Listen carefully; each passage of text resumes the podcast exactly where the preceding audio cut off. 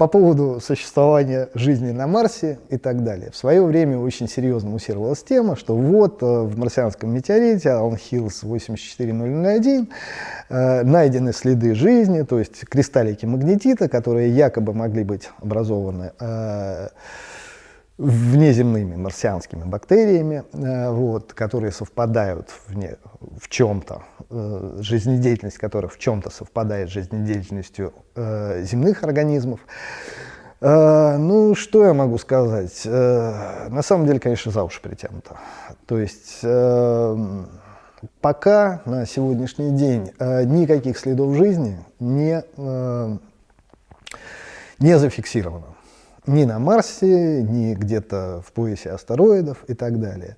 Э, жизнь вообще очень интересная штука, она возникла на Земле фактически после самого его, ее образования, то есть если формирование э, планеты как таковой завершилось где-то 4,2 миллиарда лет назад, уже почти 4, то есть 3,8 миллиарда лет назад уже возникли первые следы какие-то жизни. Э, видимо, все-таки это это некие условия. Да, тогда был период, период аккреции, аккреции, интенсивной бомбардировки э, на Землю вместе с веществом того, тем самым, которые сейчас составляют кометы, углистые хондриты, попадало значительное количество органики, органических соединений. Но органические, от органических соединений до жизни очень большой шаг. И, э, честно говоря, когда начинает возникать э, тема жизни в метеоритах, а вот стоит ли исследовать на наличие бактерий, ну маленькие тела это были, не могло там ничего возникнуть.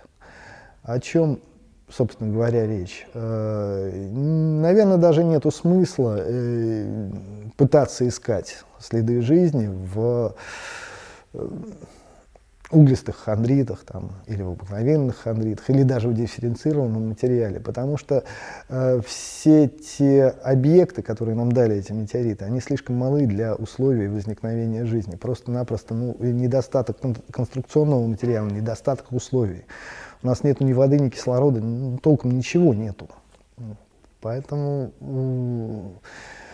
Скажем так, э, я не исключаю такой возможности о существовании внеземной жизни, э, как бы не просто внеземной жизни, а в э, пределах нашей Солнечной системы, где-то на других. Возможно,